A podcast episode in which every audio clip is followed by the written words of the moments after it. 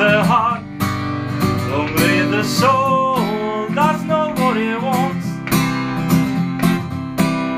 You can find, body's a go. Muy buenos días a todos, soy Héctor Martínez y esto es Directos al Mundial. En el programa de hoy vamos a charlar un poquito de lo que ha dado de sí los octavos de final de esta Copa del Mundo y haremos las previas de cuartos de final que empiezan hoy mismo. Empezamos con el Francia-Argentina, el primer partido de octavos de final, que fue un partidazo. Y tuvimos la oportunidad de charlar con Daniel Sanz después del partido. Bueno, y ahora vamos a comentar.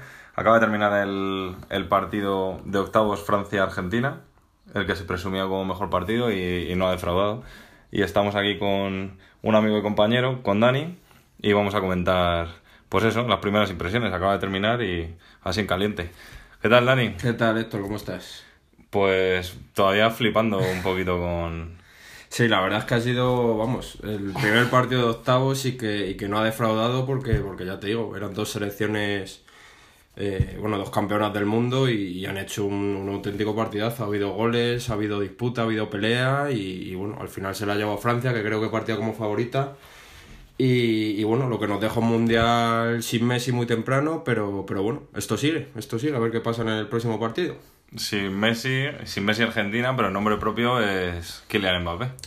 Bueno, Mbappé creo que se ha presentado hoy ante, ante el mundo del fútbol, en, porque bueno, le conocíamos eh, la temporada que hizo en el Mónaco, este año en el Paris Saint Germain, pero, pero con la selección ha sido cuando ha explotado ahora.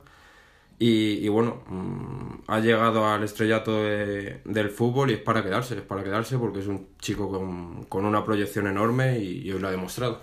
Vaya bestia, esos 60 metros que se nos van a quedar en la retina, cómo deja a tres jugadores de Argentina. Tiene cosas, eso es, tiene cosas de Ronaldo, eh, define como un delantero centronato, la velocidad que tiene, el desborde es bueno, impresionante, ha dejado a todos con la boca abierta hoy. Luego el segundo gol es un centro, un balón que no lo quiere nadie y es el, el, más listo de la clase.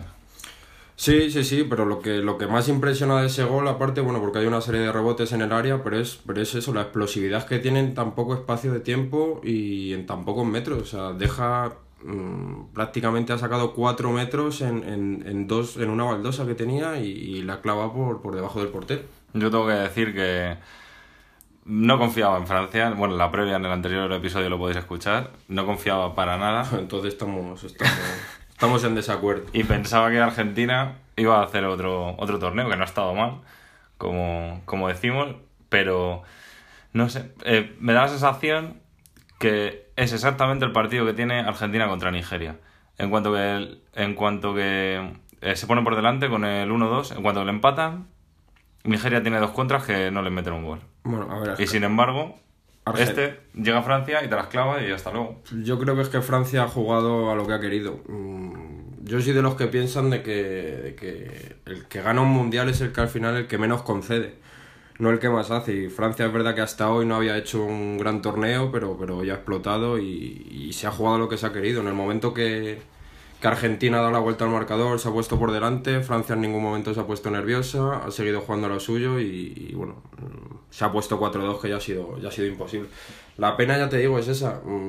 Se va Messi del Mundial, se va Argentina, pero, pero es una pena porque, porque esta generación de, de selección argentina no está a la altura de Messi, pero claro, un, un futbolista solo no puede mantener a, a una selección y veremos, veremos si continúa la selección, veremos las decisiones que se toman estos días en Argentina.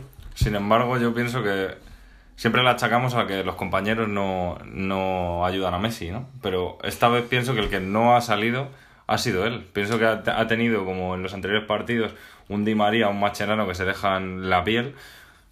Y, y, no, y no él, él, no ha terminado de arrancar. Es muy difícil, es muy difícil porque es verdad que, que, a ver, Messi juega en el Barcelona, que está, que está posiblemente con una de las mejores plantillas del mundo y, y bueno, él levanta la cabeza y ve a Iniesta, o ve a Busquets, o ve, o ve a Dembélé, o ve, o ve a Luis Suárez. En Argentina levantan la cabeza y, y bueno, ya te digo, la, la, pena de Messi es esta generación que ha tenido porque estoy seguro que, que en otra generación de jugadores argentinos hubiera triunfado y y se hubiera llevado el mundial que tanto ansía y, y, creo que al final no lo vamos a ver y es una pena. ¿Qué piensas de de la estrategia de San Paoli hoy poniendo a Messi de falso 9? Bueno, a mí es que San Paoli nunca me ha entrado por los ojos, la verdad. Lo veo, lo veo un entrenador de, de equipo pequeño. Sí, eh, en el Sevilla no lo hizo mal, Chile le hizo campeón, pero en el momento que, que ha tenido que lidiar con, con, jugadores mejores, con Messi, con Agüero, con, con, con, otro tipo de jugadores que son más grandes, creo que, creo que le ha venido una empresa demasiado grande para lo que es San Paoli. Hoy he intentado cambiar la estrategia, pero, pero bueno, volvemos a lo mismo. Eh, te la has jugado con, con, Messi de falso 9 y dejas en el banquillo a gente como Dybala, gente como el Kun y gente como Higuaín, que al final es lo mejor que tiene esta selección argentina. Mm, un cambio de estrategia, pero que no la ha servido para mucho, la verdad. Yo he pensado, lo he notado un poco cagadita el no salir con un delantero centro, con dos centrales como tiene Francia con Varane y un Titi, y no fijar a uno de ellos. Pero sobre todo porque, porque el planteamiento que ha hecho San Paoli es el de jugar con, con, con dos jugadores en banda rápido como son Pavón y Di María, que, que lo que ha, ha pasado varias veces. Eh, han hecho varios centros desde, desde los laterales y, y, evidentemente no había nadie quien los rematara. Entonces, pues para mí de ahí viene uno de los fallos de, de la estrategia de San Paoli hoy. Y el peso de todo el partido en lugar de Messi creo que para mí lo ha llevado Vanega, lo ha llevado bastante bien, pero lo que dices, al final miras a uno, miras a otro y es que no puedes estar en todos los sitios a Sí, Vanega, y hoy, repito, no, no, ha sido el peor partido de la selección argentina en lo que va de mundial, ni mucho menos, porque, porque bueno, el día de Croacia sí parecía que se, que se hundía el barco y hoy, hoy, ha dado, hoy ha dado la cara.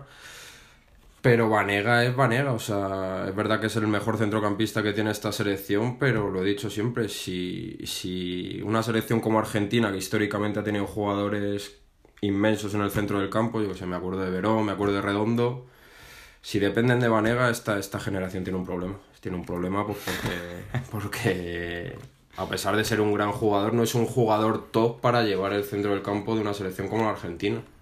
Y de esto te iba a decir, ¿qué piensas de, de que Dybala apenas haya disputado? No sé si, creo que, que jugó, ¿no? En el segundo partido. Sí, jugó cuando pero, faltaban 10 minutos para que terminara el partido, pero, pero bueno, yo creo que, que a Dybala le está, le está pesando mucho aquella frase famosa que dijo de que era muy difícil jugar con Messi y y creo que está siendo verdad, porque es un peso que, que, le, que le, ha venido encima y, y, bueno, no sé si es un tema personal o porque futbolísticamente es de los mejores jugadores que tiene esta selección, entonces no se puede muy no se puede entender muy bien por qué, no juega este chico.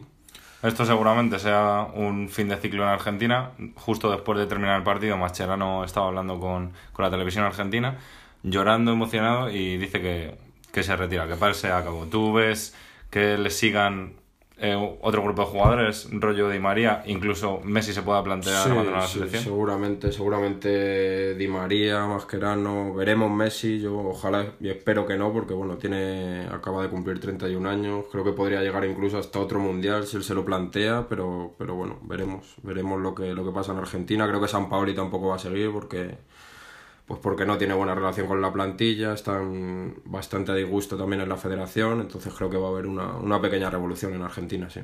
Bueno, y esta Francia, aunque a mí no me convence mucho, eh, ¿la ves llegando más allá de este posible cruce de cuartos con Uruguay o Portugal? Esto lo estamos hablando antes de, eh, del cruce de, de esta sí, noche. Yo, yo antes de que empezara el Mundial siempre la di como, como la máxima favorita porque, porque ya te digo, te repito lo de antes, eh, creo que un Mundial lo gana la selección que menos concede y hasta ahora las que menos han concedido en, en, el plano defensivo creo que son Brasil y Francia.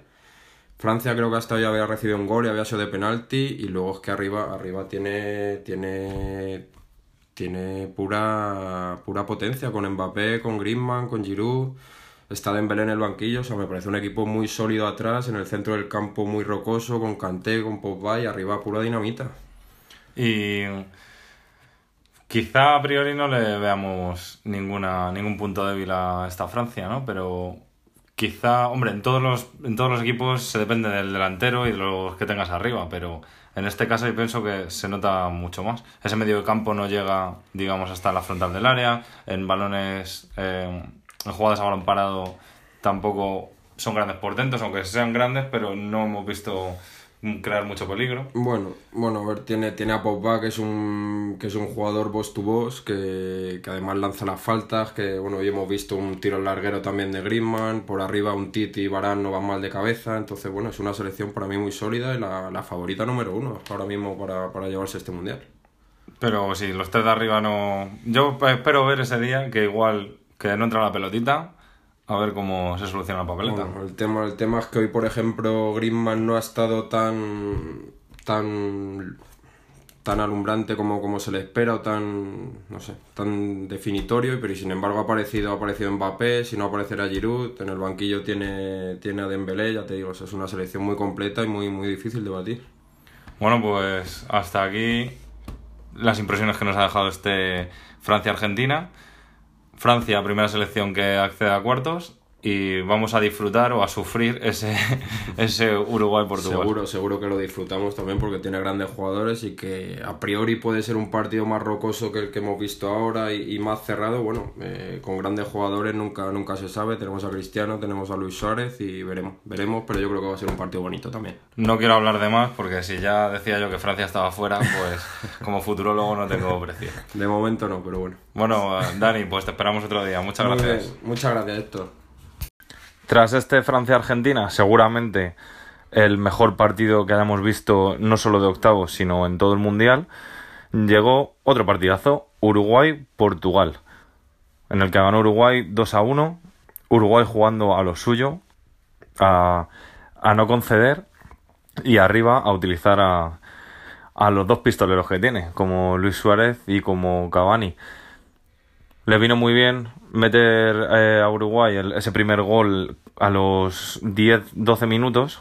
Un golazo de centro de Luis Suárez, lo habéis visto todos, remate de Cavani, para hacer su fútbol. Un fútbol, vuelvo a insistir, que a mí no me gusta, pero quizá ellos sean la mejor representación de este fútbol defensivo y un fútbol a no conceder, que al final es muy importante en torneos así. Portugal se le vio un poquito verde llevando la manija del, la manija del juego porque es algo que a lo que nunca se había enfrentado, un marcador en contra. Bueno, salvo con España, con el 3 a 2, pero luego fue, recordemos, el empate de Cristiano de falta directa. Y Portugal pues me dejó ahí un poquito, pues eso, como no están acostumbrados a, a jugar, aun teniendo jugadores, pues al final no pudieron dar caza a Uruguay. Gran decepción en este equipo de Portugal creo que ha sido Guedes, con la grandísima temporada que ha cuajado el Luso en el Valencia. Quizá su situación en el campo no era la adecuada. Lo hubiese bajado un poquito más al medio, estaba jugando de delantero, ahí perdió por izquierda, apenas tocaba un balón. Pero Uruguay justo y merecido cuarto finalista. Ojo con lo que puede llegar a hacer este equipo. Recordemos, hoy va a jugar contra Francia, los cuartos de final. No sabremos si Cavani estará listo para jugar. Y el domingo arrancaba con ese Rusia-España.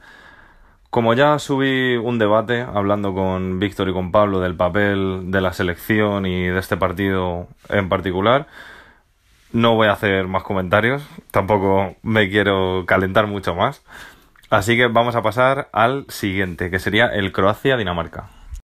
En este partido, Dinamarca dio la sorpresa. Habíamos visto a los daneses en la fase de, grupos, en el grupo con Francia, con Perú y con Australia, muy amarrateguis, demasiado amarrateguis, y aquí salió a comerse a Croacia. Y lo consiguió. Cierto es que no, ha pasado a cuartos de final, pero lo consiguió. Vimos quizá el peor partido de, de Croacia en todo el mundial. Muy bien por los daneses, que se lo creyeron. Era momento, esto es lo que estábamos esperando. Que la gente sea valiente, que los equipos quieran ganar. Y vayan a muerte. Aquí, aquí ya no. Aquí de un empate vas a penaltis y. Prórroga de penaltis y ojito, pero es que hay que ir a ganar en 90. Esa es así la mentalidad. Recordemos, eh, iban empate a uno.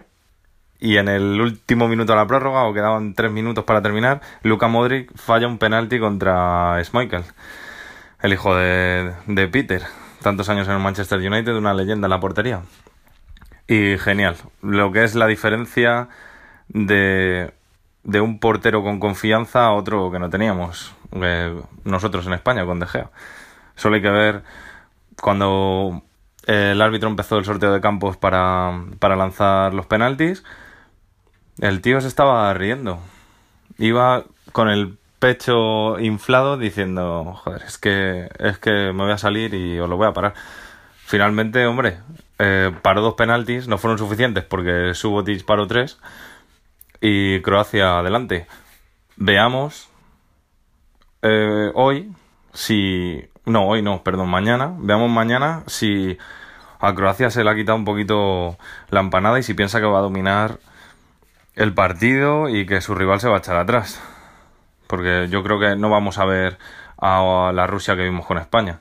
Creo que dejará, dejará más huecos y quizás, quizás, quizás se anime más.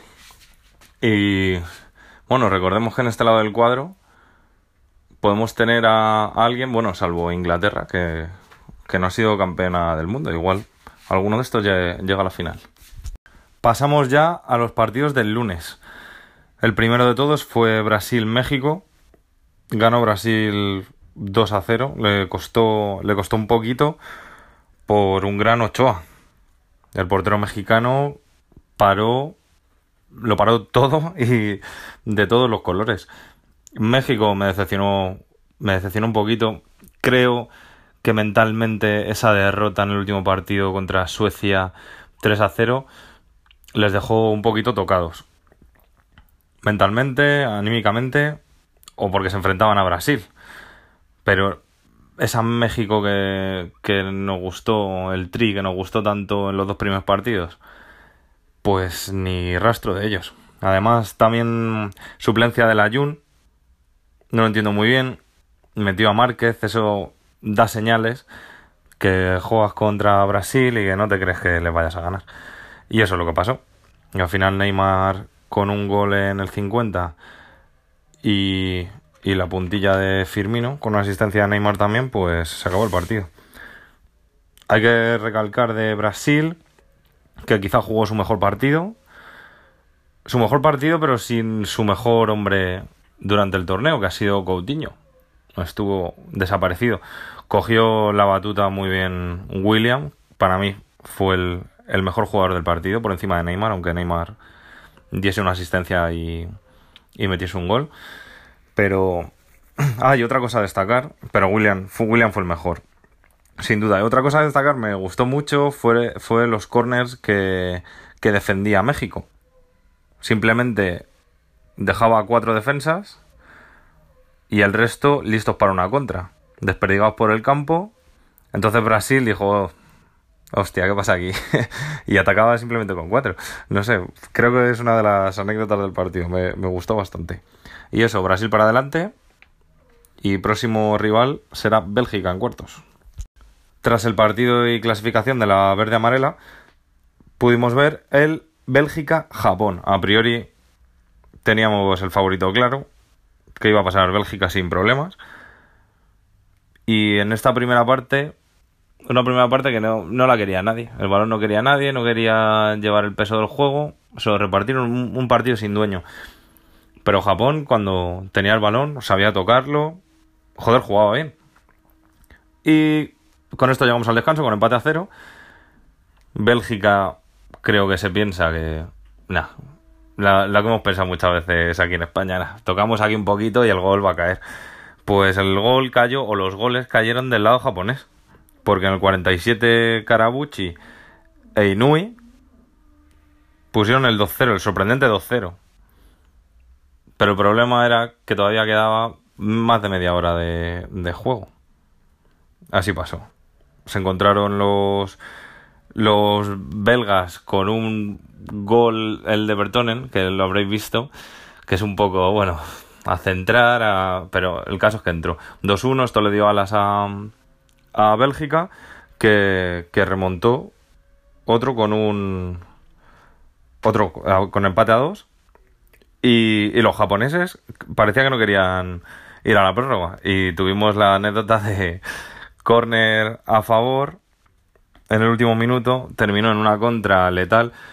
Dicen que es espectacular la contra. Yo la veo realmente fácil, no hay Hombre, los japoneses no están ni cerca de los, de los belgas para hacerle una falta para cortar eso. O, saca el, el córner en corto, ¿no? Bueno, a, toro pasado es más fácil decirlo, pero los japoneses iban a por la victoria antes de, antes de, de la prórroga. El caso que fue la contra y se acabó. Así que una Bélgica que en principio era muy superior y que iba a barrer a Japón, pues vuelve a dejar dudas. Tiene a Brasil en cuartos. Recordemos que en esta generación ese es el límite. Brasil 2014 se quedaron en cuartos. En Francia Eurocopa 2016 se quedaron en cuartos. Y yo creo que se van a volver a quedar en cuartos.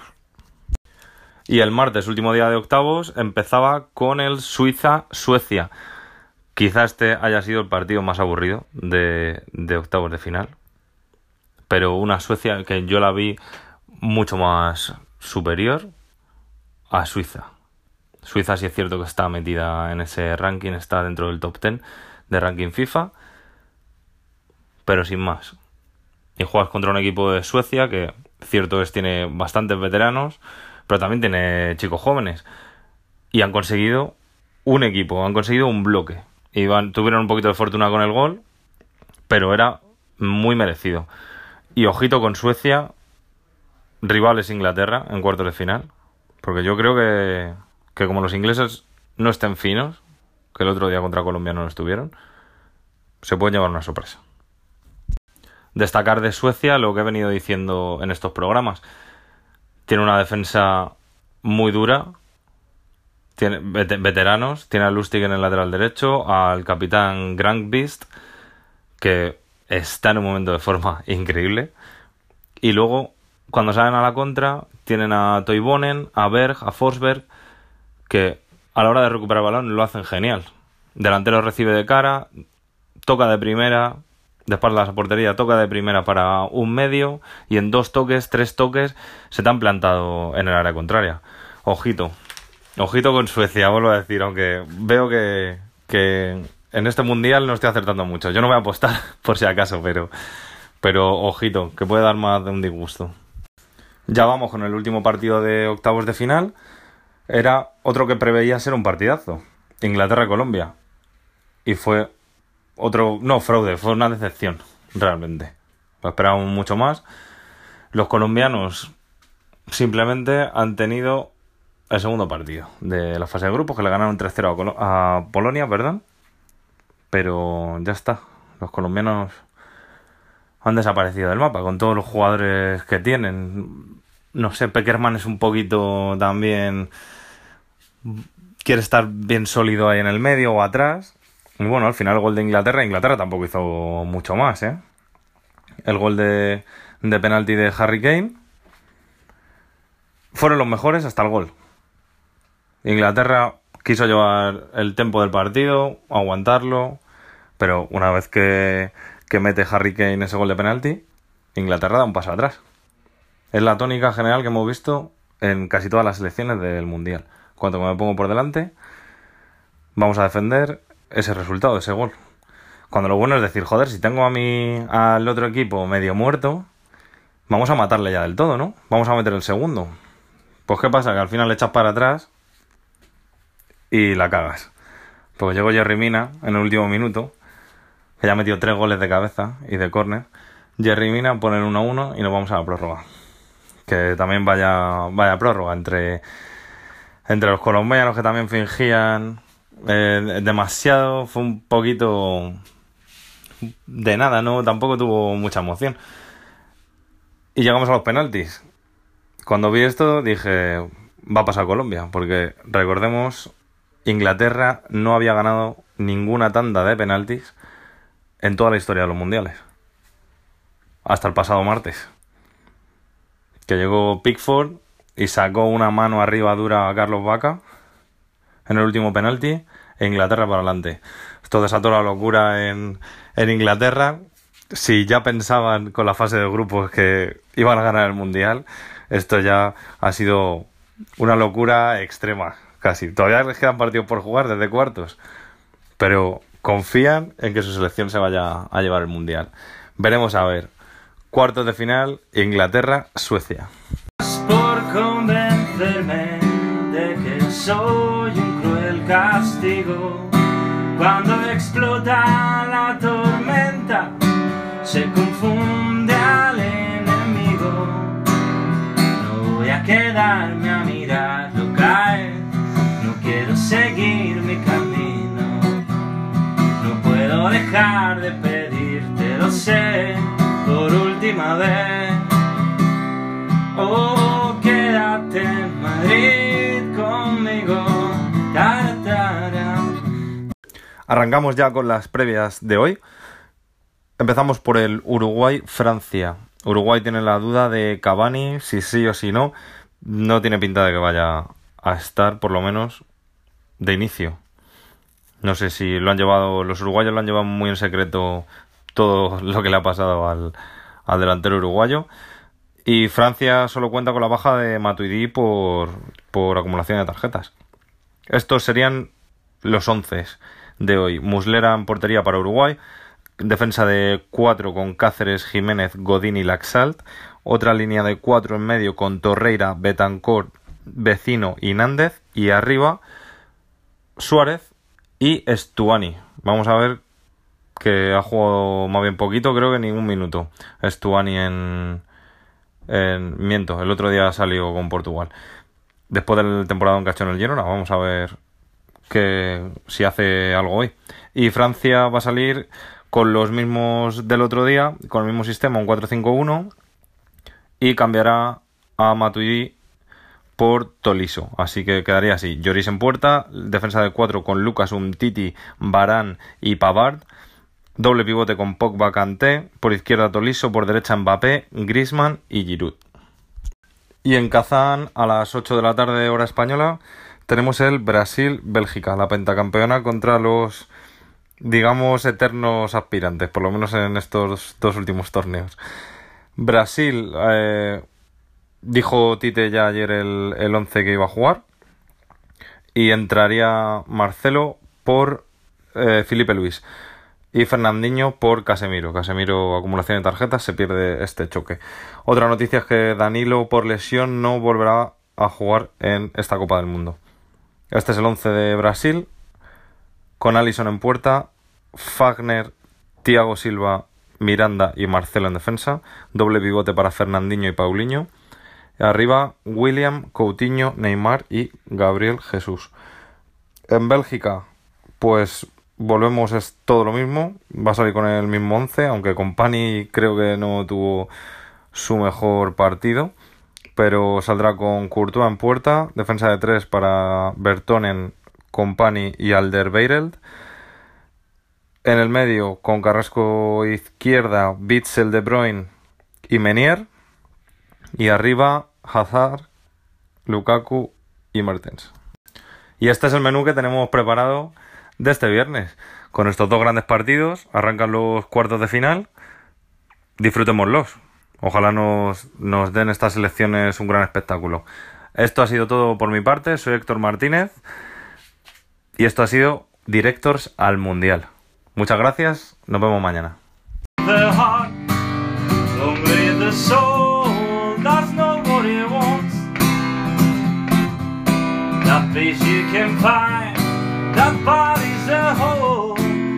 Never lets